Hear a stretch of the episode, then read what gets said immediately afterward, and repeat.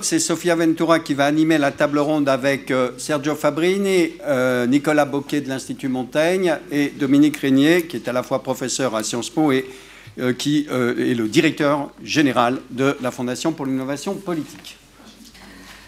Alors, on va commencer cette dernière partie de, cette longue et, et, intense journée. Et hum, on a parlé euh, pendant toute la journée, euh, on a évoqué euh, plusieurs fois l'Europe, l'Union européenne, et, hum, et donc avec ce, table ronde, euh, on va approfondir les thèmes euh, du rapport euh, de l'Union européenne et du rapport de l'Italie avec l'Union européenne.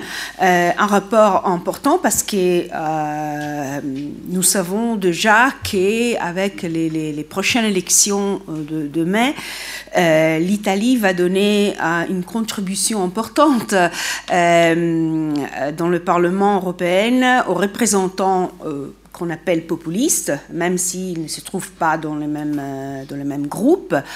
Euh, et en même temps, euh, on sait que la question d'une réforme de, l'Union européenne, de ses institutions, de ses politiques, est à l'ordre du jour. Hein. Donc, ne sont pas des, élections comme, comme les autres, elles sont quand même des, élections très importantes. Et, donc, je donne la parole aux intervenants pour, euh, euh, pour approfondir ces thèmes en ces fins de journée. Alors, je commence, on commence avec Nicolas Bouquet, qui est, il est là, directeur des études de l'Institut Montaigne. Et donc, à vous, merci. Merci beaucoup. Euh, je suis très heureux de, participer euh, au nom de, l'Institut Montaigne et de participer à cette dernière table ronde. Je ne suis pas un spécialiste de l'Italie, je euh, j'ai pas forcément beaucoup de, titres pour, pour parler ce soir. L'un d'entre eux, c'est que j'ai vécu 4 ans à Rome comme conseiller culturel de l'ambassade de France pour le Saint-Siège, donc je fais partie de ces Français qui ont un lien viscéral désormais, adoptif, mais viscéral avec, avec l'Italie. J'ai ensuite passé 4 ans à Taïwan, où j'étais euh, découvert les enjeux de l'Asie. J'ai eu évidemment toujours quelques rapports avec l'Italie, dont une, anecdote que je vous livre ce soir pour ce qu'elle vaut, mais on a décidé dans cette terre euh, très lointaine, euh, où on avait besoin de, familiarité, de faire une, soirée avec tous les, tous les Italiens vrais ou adoptés.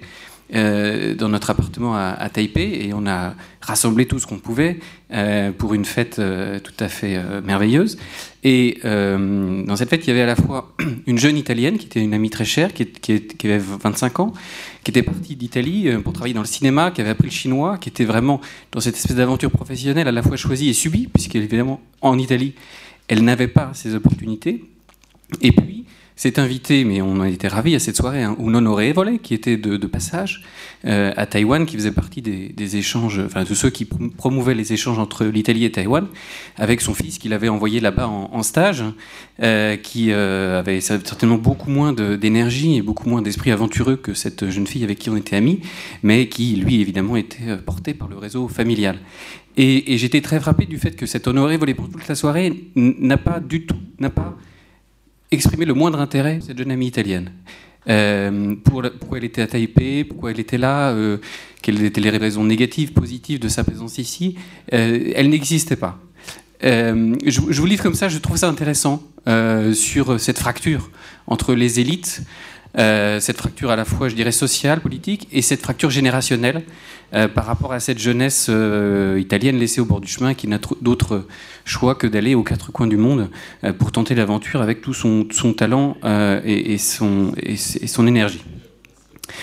Alors, de, mon but de retour et, dans un think tank qui place l'enjeu européen au, centre de tout, euh, évidemment, la question euh, italienne, elle est centrale pour l'Europe aujourd'hui. Euh, L'Italie comme laboratoire politique de l'Europe, comme le dit Marc, mais si elle est aujourd'hui un laboratoire politique, c'est qu'elle a été d'abord un laboratoire démographique, social, économique de toutes les fractures qui parcourent aujourd'hui notre, continent. Et c'est là, peut-être en reprenant cette focale, que j'aimerais articuler quelques remarques. D'abord le facteur démographique, puisque l'Italie concentre aujourd'hui toutes les fractures qui sont celles aujourd'hui de notre continent. le Brexit, c'est d'abord une histoire de, plombier polonais, hein, c'est une histoire de, migration massive. Euh, donc de migration intra-européenne, de migration euh, extra-européenne et de fracture générationnelle. Et aujourd'hui, l'Italie concentre ces trois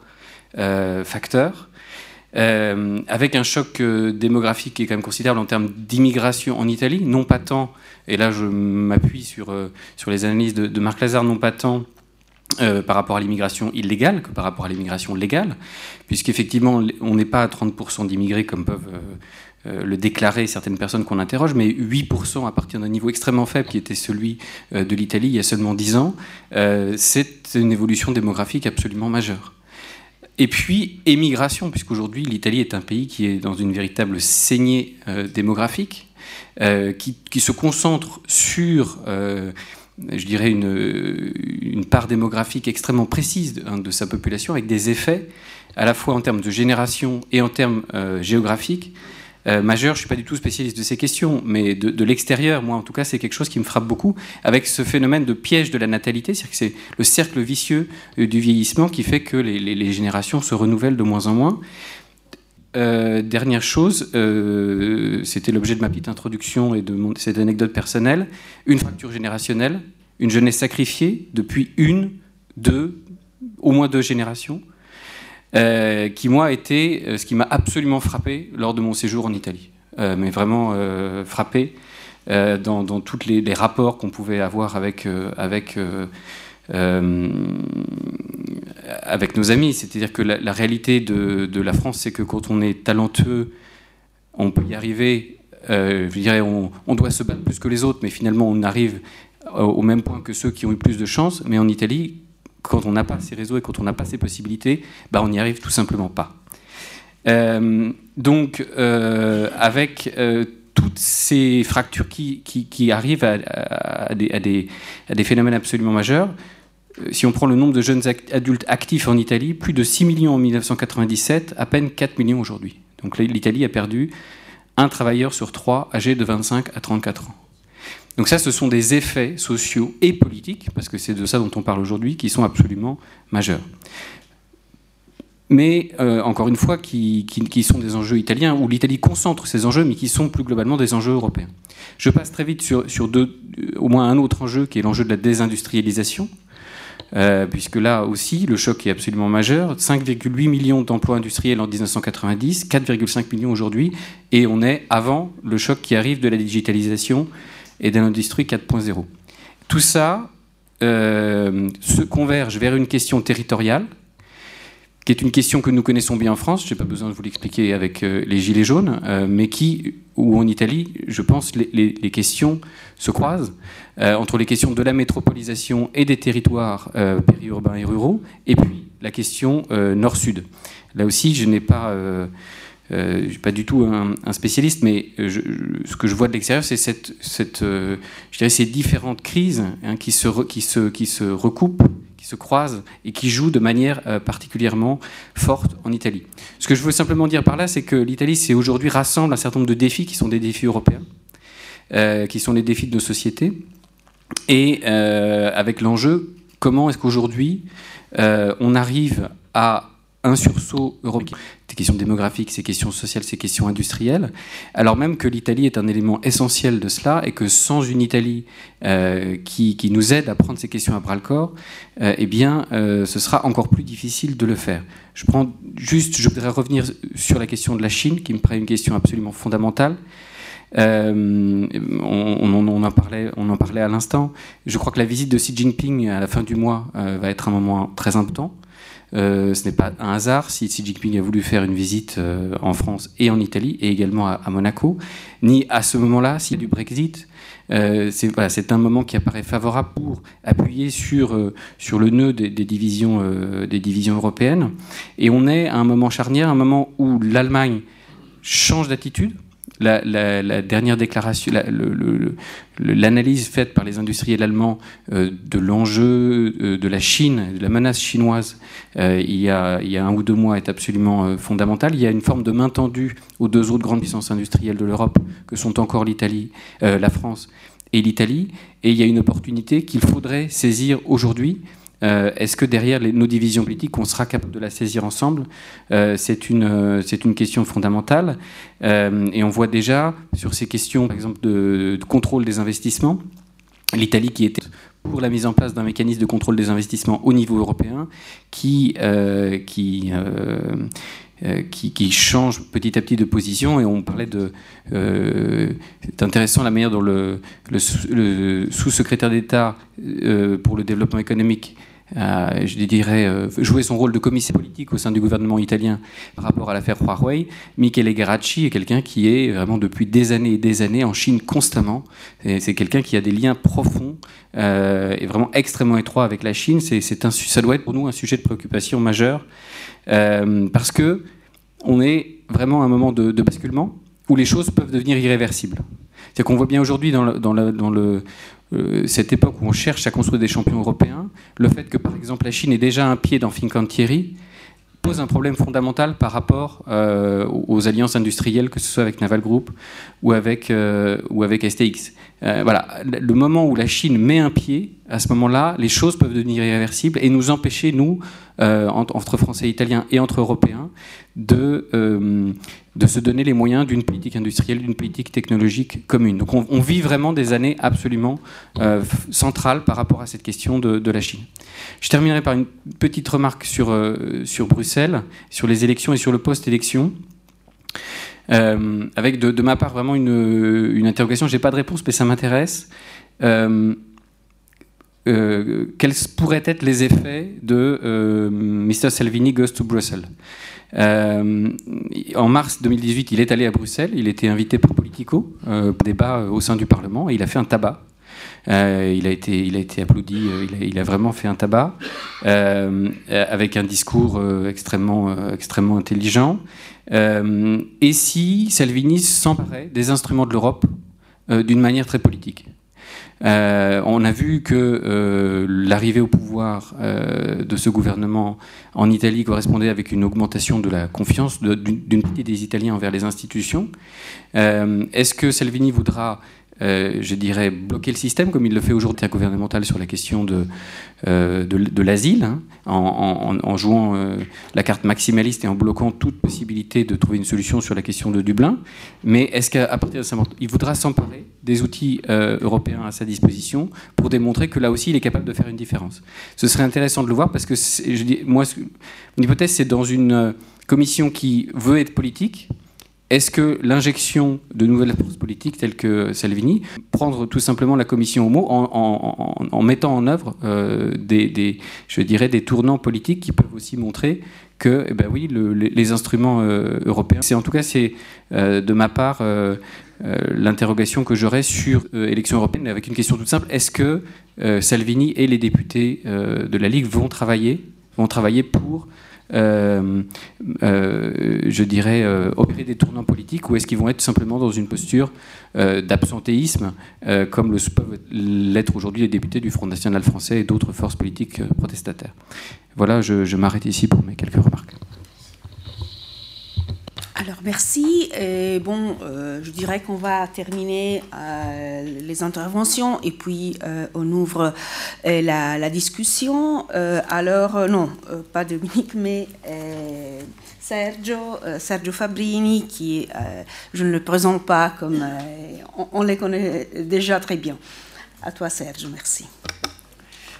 Grazie Sofia. Io eh, parlerei delle elezioni eh, del Parlamento europeo del prossimo 26 maggio e cercherei di argomentare eh, dire, un tema che mi sembra eh, cruciale anche nella discussione che abbiamo avuto oggi sull'Italia. C'è un'opinione abbastanza diffusa tra gli studiosi che queste elezioni del 2019 eh, sono le prime eh, elezioni europee che si eh, conducono eh, con l'Europa al centro. Da quando il Parlamento è eletto direttamente dal 1979, negli ultimi 30 anni le elezioni europee sono state quasi sempre delle elezioni nazionali, si, dice, si diceva erano delle elezioni di secondo ordine. Eh, questa volta è un'opinione abbastanza diffusa che così eh, non sarà e non sarà non perché eh, avverrà quello che Di Maio o Salvini o Marine Le Pen eh, o altri eh, sostengono, cioè che ci sarà un cambiamento radicale eh, all'interno del Parlamento europeo, ma non sarà così perché eh, per la prima volta nel Parlamento europeo si creerà una frattura, quello che appunto eh, i francesi chiamano clivage, tra eh, coloro che sono a favore dell'Europa e coloro che invece sono eh, contro, critici eh, nei confronti dell'Europa. Quindi l'elemento nuovo è questa nuova frattura che non ha più a che fare eh, esclusivamente con sinistra e destra, ma ha a che fare con il rapporto eh, con l'Europa. Sul piano del, della composizione ovviamente è difficile stabilirlo, però eh, le proiezioni di cui disponiamo ci dicono grosso modo che eh, quello che poi chiamerò eh, i sovranisti, l'area sovranista, eh, potrebbe raggiungere intorno al 25-30%, quello che cambierà è tuttavia la maggioranza del Parlamento, I, i, due maggiori partiti, il Partito Popolare Europeo e il Partito dei Socialisti Democratici non sono più autosufficienti, dovranno probabilmente allargarsi eh, sia in direzione dei liberal democratici, e in questo campo presumo che ci saranno molti deputati eh, di La Repubblica Marche e, e in direzione dei Verdi. Quindi il cambiamento è nella natura del conflitto politico per queste elezioni.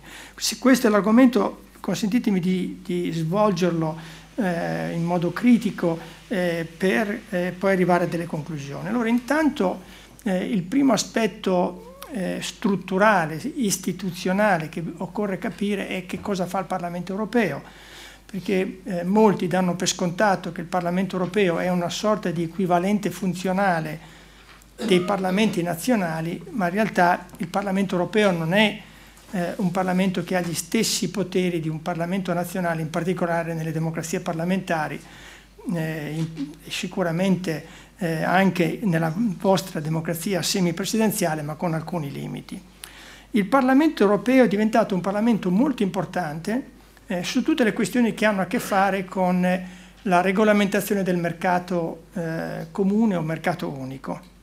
Eh, su queste questioni il Parlamento è passato da una fase di, eh, diciamo così, di eh, consulenza ad una fase sempre più attiva di codecisione e oggi buona parte, circa il 90 più per cento delle materie che hanno a che fare con il mercato sono decise secondo questa eh, termine della procedura legislativa ordinaria in cui il Parlamento europeo e il Consiglio dei Ministri hanno l'ultima parola sulle decisioni e votano a maggioranza. Tuttavia, dal, eh, in particolare da, da Maastricht nel 1992, ma poi soprattutto con le crisi, dentro l'agenda dell'Unione Europea sono entrate delle tematiche, degli issue che eh, non sono eh, così direttamente controllati dal Parlamento europeo. Molte di queste tematiche hanno a che fare con la politica estera, con la politica sicurezza, la politica dell'immigrazione, la politica dell'ordine ehm, e anche e soprattutto con la politica economica dell'Eurozona. Nell'Eurozona abbiamo un'istituzione che è di tipo federale, che si muove secondo una logica, diciamo così, tipicamente sovranazionale, che è la Banca Centrale Europea, poi però abbiamo un organo di eh, formazione della politica economica che si basa su un coordinamento eh, volontario dei governi che fanno parte dell'Eurozona, che oggi sono 19. In questa eh, area, quella che io chiamo la seconda Costituzione dell'Unione Europea, il Parlamento europeo ha un ruolo molto limitato. Viene consultato, viene sentito, ha la possibilità di alzare, di sollevare dei problemi, ha cercato di accrescere il suo potere, ma anche quando ha una voce, la sua voce è sempre, come si dice nel linguaggio ormai usato anche scientificamente, la sua voce è sempre sotto l'ombra del Consiglio europeo. Quindi noi abbiamo nel mercato c'è una crescita impetuosa del ruolo del Parlamento. Il Parlamento, che era un'istituzione di secondo ordine eh, a Roma nel 1957, è diventata forse l'istituzione principale. nelle questioni che erano vicino al, al business dei, degli stati, quelle che si chiama core state power, in queste questioni, la politica economica dell'Eurozona è una di queste, eh, l'istituzione determinante è quella del Consiglio europeo dei capi di governo, i quali non rispondono al Parlamento, dovrebbero in teoria rispondere ai rispettivi parlamenti nazionali, ma qui c'è un problema molto grosso dal punto di vista della illegittimità democratica che eh, non voglio affrontare in questa sede. Ora, quando noi parliamo del Parlamento, quindi eh, dobbiamo pres- avere presente che il Parlamento, eh, la maggioranza del Parlamento ha un ruolo in alcune politiche, ma ha un ruolo molto limitato in altre politiche. Due, anche il dibattito tra gli Stati vede che c'è una componente tradizionalmente sovranazionalista, eh, federalista, parlamentarista che spinge per rafforzare il rapporto di fiducia tra la Commissione e il Parlamento. Lo Spitzenkandidat che è cominciato come pratica nel 2014, che verrà quasi sicuramente replicata nel 2019, i partiti indicano un candidato guida, eh, il partito che ottiene un numero relativamente superiore agli altri di seggi parlamentari eh, prende quel candidato e lo nomina a presidente della commissione. Dall'altra parte però i governi nazionali tra cui anche eh, Emmanuel Macron, spingono invece per ridurre le pretese del eh, Parlamento e della Commissione nelle politiche cruciali, come la politica economica, la politica della sicurezza, eh, e qui invece spingono perché il gioco si faccia dentro il Consiglio, Cap- il Consiglio europeo dei capi di governo. Quindi anche qui eh, è bene capire la portata della, della battaglia che c'è per le elezioni del Parlamento europeo, ma anche tenere presente che queste elezioni sono elezioni che producono delle maggioranze che hanno un potere a metà. Chiusa questa parentesi istituzionale, eh, che cosa eh, significa che c'è una nuova frattura all'interno del Parlamento? Secondo me, almeno l'interpretazione che do io nelle mie ricerche, nei miei studi, eh, mi portano a dire che L'Europa che esce da Brexit è molto diversa dall'Europa precedente a Brexit. Brexit, come voi sapete, è quel referendum nel giugno del 2016 che ha deciso che un grande paese come la Gran Bretagna eh, uscisse dall'Unione Europea. I costi di Brexit, i costi sociali, economici, politici, culturali, sono stati talmente alti che Brexit ha avuto un impatto forte negativo nei confronti dei partiti tradizionalmente nazionalisti, a cominciare da quello di Marine Le Pen. Dopo Brexit eh, nessuno più può pensare di poter uscire dall'Europa con un voto popolare. Eh, quello che sta succedendo in Gran Bretagna, per cui un grande paese con una grande tradizione quasi come dire, imperiale, che si pensa come il centro eh, in qualche modo di uno schema internazionale di alleanze e oggi incapace di prendere una decisione, che non sa come uscirne fuori e probabilmente quello che chiederanno è di rinviare ancora perché in qualsiasi decisione loro possono prendere, anche un secondo referendum, potrebbero vincere quelli che rimangono, ma rimarrebbe sempre un 48% di persone che vuole uscire. Quindi il paese Brexit rappresenta la sconfitta storica della classe dirigente eh, britannica. E questa esperienza, in base alle, anche alle interviste che abbiamo fatto, alle, al materiale che ho letto, eccetera, ha colpito tutti, da Orban a Kaczynski fino a Marine Le Pen, passando per Matteo Salvini. Quindi quello che emerge dopo Brexit è la formazione di una nuova, chiamiamola così, coalizione, eh, che non è solamente nazionalista, eh, perché quel nazionalismo non è spendibile più politicamente, è sovranista nel senso che cerca di cambiare l'agenda dell'Unione Europea. Ora, da questo punto di vista, faccio solamente una piccola parentesi, io mi permetto di, eh, già allora, già l'anno scorso, proprio nel dibattito che avevamo qui, di non essere d'accordo con chi dice la Lega e 5 Stelle sono eh, un governo di divergenze parallele. Certo che dipende dai criteri che noi utilizziamo. Se io guardo i criteri della loro coalizione sociale, un partito ha le sue basi nel nord, l'altro nel sud, se guardo la retorica tradizionale, chiaramente sono diversi, ma se il criterio che usiamo è il cleavage rispetto all'Europa, eh, quei due paesi hanno molte più cose in comune di quanto noi riteniamo. E ce le hanno da tempo, come diceva prima Giovanni Orsina, quel, quell'incontro si forma sulla reazione al vero governo europeo che è stato il governo Monti che si è imposto sull'Italia nella crisi del 2011. Quello è il momento di svolta del paese. Ora, io capisco che poi politicamente ognuno cerca di trascinare la Lega sulla destra, i 5 Stelle sulla sinistra per ritornare a fare eh, diciamo, il solito asse sinistra e destra. La mia impressione è che questa è un'operazione come dire, che può avere un impatto giornalistico ma molto limitato sul piano politico. Ora, detto questo, quindi lì c'è un cambiamento dell'anti-europeismo.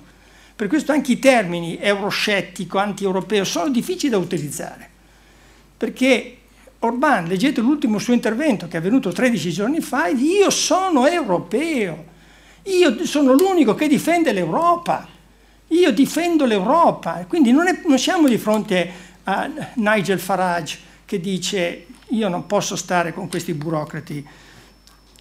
Dall'altra parte c'è anche una sfida a quello che noi chiamiamo tradizionalmente l'europeismo, perché per la prima volta c'è una schieramento, un fronte, una coalizione che pone dei problemi relativi alla finalità dell'Unione Europea.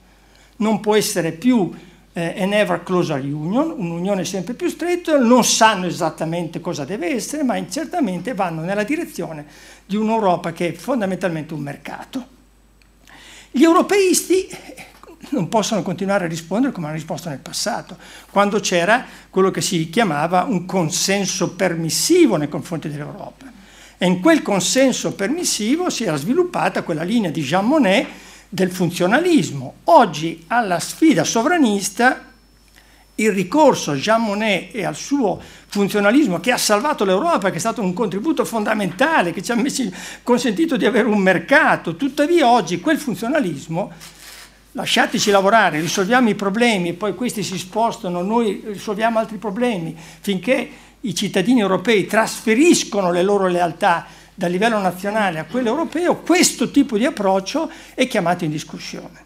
Io non, non so come si può uscire da questo approccio, però riconosco analiticamente il fatto che per la prima volta gli europeisti devono dire che Europa vogliono. Perché se non dicono che Europa vogliono, è difficile riuscire a conquistare cuori e menti di coloro che sono conquistati dai sovranisti che dicono vedete ci hanno abbandonato, vedete non fanno questo, vedete non curano le nostre frontiere, eccetera. Da questo punto di vista a me pare che l'unico vero discorso è quello del settembre 2017, se non sbaglio, il 27 settembre di Macron, che si pone il problema di una sovranità europea. Io ho, ho, argomentato anche con alcuni aspetti critici su quel discorso, però lì c'è il primo vero salto eh, in una prospettiva europeista innovativa. Così come mi pare, a parte diciamo, persone che hanno la testa sempre aperta eh, come Habermas, mentre molti colleghi molto presto eh, hanno, si decidono di avere la testa chiusa, ma i Verdi eh, tedesche nelle elezioni della Baviera hanno sollevato dei problemi di finalità dell'Unione Europea che non erano stati mai posti e che i socialdemocratici non hanno mai posto in Germania. Allora, qui chiudo perché ho poco, quindi diciamo, quello che io vedo è che si ha, più che chiudersi con le elezioni europee del maggio 2019, si apre una nuova pagina nella storia dell'Unione Europea, una pagina in cui emerge un nuovo rivale, che si chiama sovranismo, in attesa di un altro termine, e al quale si fatica, ma si, occorre elaborare e definire un nuovo eh, sostenitore dell'Europa, che non si limiti semplicemente a risolvere i problemi, ma dica anche dove vuole portare l'Europa. E qui sono le riforme dell'Eurozona, le riforme dell'Unione Europea che sono, devono essere parte del dibattito pubblico. Eh, è una fase delicata, complicata, però come dico sempre ai miei studenti è anche una fase molto interessante da capire.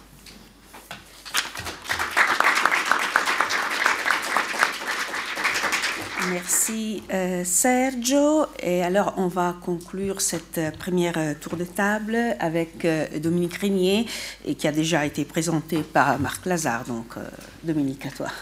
Merci Sophia. merci pour cette, cette journée passionnante et, et, très, très solide, très sérieuse. Euh, merci, cher Marc, pour euh, l'organisation de cette rencontre qui est en effet devenue une sorte de, rituel. Euh, je voudrais m'inscrire dans le droit fil de l'intervention de Sergio à l'instant et commencer en répondant, en donnant un élément de réponse à une question qui a été posée tout à l'heure. Il y a des données sur l'évolution de certains euh, comportements haineux qui font apparaître en Italie une poussée de l'antisémitisme, qui peut même être, selon l'Agence européenne des droits fondamentaux, vous trouverez les, données qui sont publiées. On, réalise en ce moment d'autres études à ce sujet, mais ce qu'il faut dire aussitôt, c'est que ce sont des données qui se trouvent dans pratiquement tous les pays d'Europe, avec la même évolution. Et donc aussitôt, on s'interroge sur la relation qu'il y a entre, euh, par exemple, cet indicateur qui est le préjugé antisémite et son évolution à la hausse, ou les actes euh, antisémites, leur évolution à la hausse, et euh, le cas italien, l'expérience italienne politique, dans la mesure où ça s'observe dans les autres pays de l'Union européenne. Et donc ceci, moi, m'amène à a insisté sur le fait que l'Italie, qui nous intéresse aujourd'hui évidemment, euh, nous intéresse parce qu'il s'agit bien de l'Europe. Euh, et que sans doute, euh, même si lorsqu'on est spécialiste, il y a ici beaucoup de spécialistes de l'Italie, ça n'est pas mon cas, mais lorsqu'on s'intéresse à l'Italie en, spécialiste, on doit sans doute ne pas oublier qu'il y a quelque chose qui, dans cette crise, appartient tout autant à l'Europe qu'à l'Italie, peut-être même plus à l'Europe qu'à l'Italie, et je me disais, au fond, euh, on avait euh, l'habitude de coalitions associant des partis de gouvernement modérés et des partis populistes. On a déjà vu ça. on a déjà vu ça dans les pays scandinaves, on a déjà vu ça en Autriche. on a peut-être déjà vu ça aussi en Italie, en un sens, selon la définition que l'on peut avoir du populisme. Ça existe en ce moment en Autriche, comme chacun, chacun sait, entre le VOP et le FPE. Euh, il y a euh, des processus internes à chacun des pays de l'Union européenne de pression croissante de formation de type populiste sur euh, le système politique national et européen avec des effets de perturbation. On pense bien sûr pêle-mêle et sans ordre aucun, mais à la France et à ce qui s'est passé en 2017, où un candidat hors système a affronté un candidat anti-système au second tour, après un premier tour qui donnait 48% de suffrages exprimés au candidat anti-système. Euh, la France est sans doute un des pays où le risque de bascule pour des raisons institutionnelles n'est pas, pas mince. Euh, il y a une pression très forte du, Front National, aujourd'hui Rassemblement National, sur la, sur la politique française. On le voit dans la recomposition euh, en cours de l'opposition. Euh, Sofia Ventura tout à l'heure parlait de difficultés de l'opposition italienne. La difficulté de l'opposition française est tout aussi spectaculaire, sauf pour le Rassemblement national, euh, qui est dans les enquêtes d'opinion, qui a un niveau d'intention de vote qui est exactement l'équivalent du total du vote Mélenchon-Le Pen de 2017. Donc aujourd'hui, il semble que le Rassemblement national absorbe ce vote populiste et que le déclin euh, du mélanchonisme électoral euh, profite, hein, sans aucune perte, hein, profite euh, au Rassemblement national. On est au même niveau, exactement au même niveau, à un demi-point près que 2017. je pense à l'Allemagne, je ne vais pas détailler les, cas, mais je pense à l'Allemagne, où là, cette fois-ci, le système allemand, notamment le système de coalition, fait du containment, et on, voit bien comment ça, ça, peut fonctionner de manière relativement solide. Euh, mais pression quand même sur le système allemand de manière très forte et sur les partis allemands. Euh, on peut penser à la Suède, qui désormais, en gros, n'a plus de majorité et un gouvernement fait un peu de briques et de broc et qui va euh, éprouver, après avoir mis beaucoup de temps à se mettre en place, éprouver sa solidité aux difficultés qui ne manqueront pas de venir. On peut penser au Danemark, où la politique migratoire, sécuritaire et d'intégration est grosso modo quand même dicté par le parti du peuple danois, en tout cas une influence très forte. On a vu en mars 2018, si je ne me trompe pas d'année, je crois que c'est ça. il y avait un cas un peu exceptionnel qui était l'Espagne et c'est fini avec Vox. Il y a une pression très forte et aussitôt ça perturbe beaucoup le système général. Donc on pourrait comme ça continuer la liste. Euh, euh, mais il y a le cas italien qui est très singulier de ce point de vue-là, puisqu'il ne s'agit pas d'une coalition entre un parti de gouvernement et un parti populiste, il ne s'agit pas d'une pression exercée sur le système politique ou même sur la production législative, mais bien d'une victoire euh, d'une coalition de type populiste. Laissons ici le sujet de la définition, parce qu'évidemment, on ne pourrait pas y faire face, je veux dire, en, en, cette fin de journée. mais c'est évidemment un cas très singulier. Et j'ai à l'esprit, il en a été question immédiatement, euh, le Brexit. Mais le Brexit est un cas tout à fait inouï, en dehors de ce qui a été dit par Sergio, un, cas tout à fait inouï, au fond de, rupture opérée par les populistes qui font tomber le pouvoir sans être capables de le prendre ni de le donner à quelqu'un. Au fond, c'est une drôle de situation, le, Royaume-Uni. Et c'est pas rassurant pour nos amis britanniques, c'est pas rassurant pour nous, mais c'est un cas de crise majeure mais c'est en même temps le, seul cas quasiment où les partis politiques résistent encore.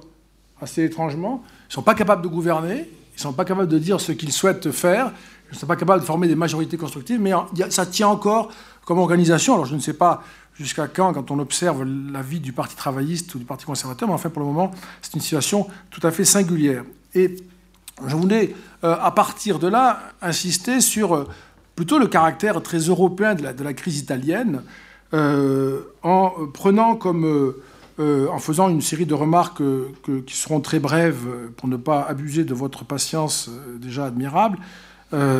D'abord, ce point que j'ai évoqué ici, j'y insiste à nouveau. comme ailleurs, en Italie, l'opposition est en crise, mais comme ailleurs.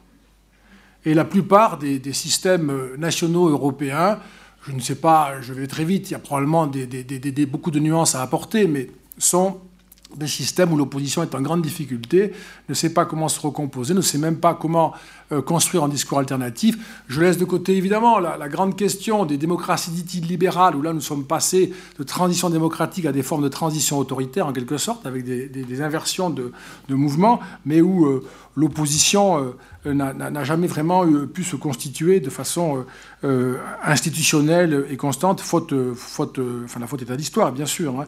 Euh, mais c'est un cas massif et, pourtant lui aussi très particulier. Donc crise des oppositions qui ne se sont pas recomposées euh, sous la pression des, populistes, qui sont la cause première de la victoire des populistes. Euh, les populistes ne font que gagner sur la ruine des oppositions qui ont gouverné, qui ont été considérés comme échouants, qui n'ont pas été en mesure de proposer un discours alternatif, ni des mesures de gouvernement jugées crédibles ou en tout cas efficaces. Euh, insister aussi, Yves Ménil l'a dit tout à l'heure, et j'ai trouvé ça euh, très juste. Je voulais le dire à ma manière, mais je, ne fais que le reprendre puisque ça a été dit par Yves tout à l'heure. Mais il y a une véritable, et ça, ça va faire des effets, il y aura des effets en Europe. Hein. Il a été dit que le gouvernement actuel en Italie était le plus populaire depuis longtemps, très populaire, plus populaire en Italie depuis longtemps, et par Marc tout à l'heure, euh, le plus populaire en Europe. Ce qui se constate effectivement aisément en regardant les indicateurs qui sont à disposition. Et donc moi je fais l'hypothèse que cela va faire école. Les gouvernants qui sont en quête de popularité euh, ne peuvent pas, ou les aspirants ne peuvent pas ne pas regarder ce qui fait qu'il y a cette popularité italienne. Ça a déjà été abordé, mais ce point clé que je partage donc avec euh, Yves Mény, c'est la forte rétribution en termes d'opinion euh, pour une majorité qui prend en charge des thèmes qui jusqu'ici avaient été laissé à la lisière du débat public légitime, euh, euh, considéré comme euh, impossible à, formuler, irrecevable, et qui ont fait peu à peu, et partout en Europe, partout en Europe, hein, et qui ont fait peu à peu fabriquer le monopole d'un discours anti-système qui s'est retrouvé le seul, au fond, à, porter des thèmes qui préoccupaient, à tort ou à raison, qui préoccupaient fortement des pans euh, important de la population, et qui donc, ces partis-là devenaient en quelque sorte les seuls à porter la voix du peuple, pour prendre les formules des populistes, sur ces sujets-là. Donc il y a une véritable rétribution un vrai bénéfice à prendre sur ces thématiques-là. Et moi, j'insisterai sur une notion qui, m'est chère, la notion de patrimoine matériel, le niveau de vie, et patrimoine immatériel, le, style de vie. et, il me semble que dans cette question de, de, de l'immigration, par exemple, il en a été question tout à l'heure, les éléments statistiques ne, ne, viennent pas à bout de l'argument et ne viennent pas à bout de la question parce que c'est une perception. On sait qu'en politique, les perceptions sont des faits, mais c'est aussi parce que ce sont des, réalités, euh, des réalités pour partie imaginées, mais des réalités quand même. Ce sont des impressions que le monde familier n'est plus, des impressions que plus jamais on ne vivra comme avant, des impressions que nos valeurs ne sont plus les mêmes ou ne résisteront pas au temps qui vient. Euh, c'est extraordinairement présent dans l'opinion des Européens, cette idée que euh, cette culture se délite, que des éléments euh, du vivre ensemble sont, contestés, discutés, reconsidérés sans cesse, que nous avons des querelles, il y en a encore en France en ce moment, des querelles de ce type tout à fait spectaculaires. Euh, et donc cet, élément-là qui a été, qui est toujours d'ailleurs, je trouve, moi, largement laissé de côté par les partis de gouvernement, donc qui peut-être ont une espèce de temps de retard, là encore une fois de plus, au, profit des partis antisystèmes et des partis populistes. Bien sûr, ce ne sont pas des solutions que proposent euh, les partis populistes. Et en Italie, on ne voit pas de solutions. Hein. Ce ne sont pas des solutions, ce sont des marques de considération euh, ce sont des prises en charge de préoccupations. Et euh, la réponse des euh, citoyens, par les urnes ou par les enquêtes de popularité, elle est, elle est très claire. Alors, ça n'empêche pas que, dans la mesure où il ne s'agit pas de solution, il y a évidemment une réalité très dure qui est présente, une réalité qui est la rareté des, des ressources, la difficulté d'allouer les ressources qui se raréfient, les éléments démographiques qui sont connus, qui ont été rappelés, qui sont euh, insurmontables. Euh, euh, la trajectoire probable des flux migratoires, à la fois compte tenu de la marche du monde, mais aussi de la démographie et des besoins des économies italiennes comme européennes. Il n'y a pas d'exception en Europe, hein, vous le savez, à cette, à cette, combinaison de la démographie et de la, de la, croissance nécessaire sur le plan économique. Et tout ceci fait, fait apparaître, au fond, une absence de solutions concrètes qui, nous amène, et c'est pour ça qu'on doit observer aussi l'Italie, comme on l'a fait euh, tout à l'heure, et j'étais particulièrement intéressé par l'intervention de Marcello Messori sur la, le dur, hein, l'aspect financier, bancaire, euh, dans lequel on va rentrer sans doute maintenant.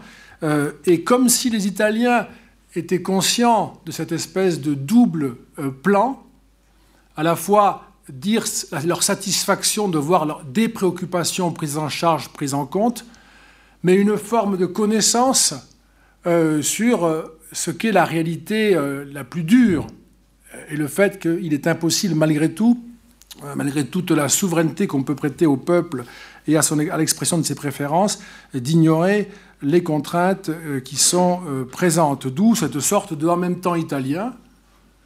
Je vote pour les souverainistes, mais je ne veux pas quitter l'Union. Ça, c'est l'opinion qui le dit. Je ne veux pas quitter l'euro. Euh, je vote pour un pouvoir personnalisé, fort, avec quand même quelque chose qui a à voir avec un leadership charismatique, tu le disais Sophia, et une petite tonalité autoritaire, comme ça, mais en même temps, je, je, donne plus de confiance au Parlement, et on pourrait comme ça continuer cette espèce de, double message envoyé par, euh, par les Italiens. Et au fond, euh, je dirais pour, pour conclure cette série de remarques très brèves, je dirais que il y a deux contresens que je trouve on continue à faire en observant la scène européenne en général et la scène italienne en particulier. Ce sont des contresens que l'on fait parce qu'on discute parfois à l'emporte-pièce. Ça nous arrive absolument à tous, évidemment, surtout sur des sujets qui nous préoccupent beaucoup et qui sont notre, notre présent. On voit une demande d'autorité là où il y a une demande d'efficacité. Et c'est à force de euh, désigner des responsables qui euh, donnent le sentiment à ceux qui les ont désignés qu'ils n'ont pas été efficaces, qu'il y a cette espèce de valorisation, de l'affirmation très forte de l'efficacité que les populistes portent avec plus de talent. et on voit une demande de repli nationaliste. Moi, je n'en vois pas du tout en Europe. Hein. J'avoue, j'ai un désaccord total là-dessus avec ces interprétations-là. Hein. On voit, il n'y a aucun nationalisme en Europe. C'est très marginal. Hein. Par contre, il y a une demande de puissance publique. C'est pas du tout la même chose. Et c'est dans la globalisation, dans ce monde-là, chez les Européens et les Italiens aussi, euh, le sentiment qu'il faut bien, sinon tout va très mal, il faut bien que une puissance publique soit capable de comprendre l'expression de leurs préférences, puisqu'il y a des systèmes qui en organisent euh, la formulation, et que cette puissance soit dotée de pouvoir en mesure de réaliser euh, ces préférences, de les rendre réelles dans des programmes de politique publique, sans quoi, évidemment, ce vote serait inutile. Euh, et c'est une tendance à croire en l'inutilité du vote dans les, dans les démocraties, en tout cas dans une partie de l'opinion. Et donc, quand, la crise euh, italienne, si par malheur elle devait arriver, je veux dire la crise euh, du côté des finances, du côté du système bancaire, du côté des taux d'intérêt, si elle devait se produire, moi je ne crois pas, je termine sur une, pour lancer la conversation, et puis parce que on peut à la fin se permettre une hypothèse aussi laxiste que celle-là, mais quand même je la donne, je, ne vois pas pourquoi on ferait l'hypothèse d'un retour du balancier entre des mains modérées. S'il y a une crise, euh, c'est une crise euh, qui sera euh, radicale. les partis qui ont été défaits ne seront pas remis en scène, en scène et en selle parce que les populistes seraient confrontés à une crise budgétaire, financière ou bancaire. par contre, euh, s'il y, y, avait une crise de ce type, ce serait peut-être un élément qui viendrait nourrir ce sentiment qui est très présent en Europe, que décidément, dans l'espace européen, il n'y a plus de possibilité de choisir euh, la voie que l'on veut suivre. Et qu'au fond, les peuples sont arraisonnés à des contraintes qui sont indépassables, euh, dont la contrainte démographique, à laquelle par définition les peuples contribuent, si je puis dire, euh, est une illustration euh, presque parfaite. Et donc, la conclusion, ce serait qu'il ne faut surtout pas souhaiter l'échec de ce gouvernement.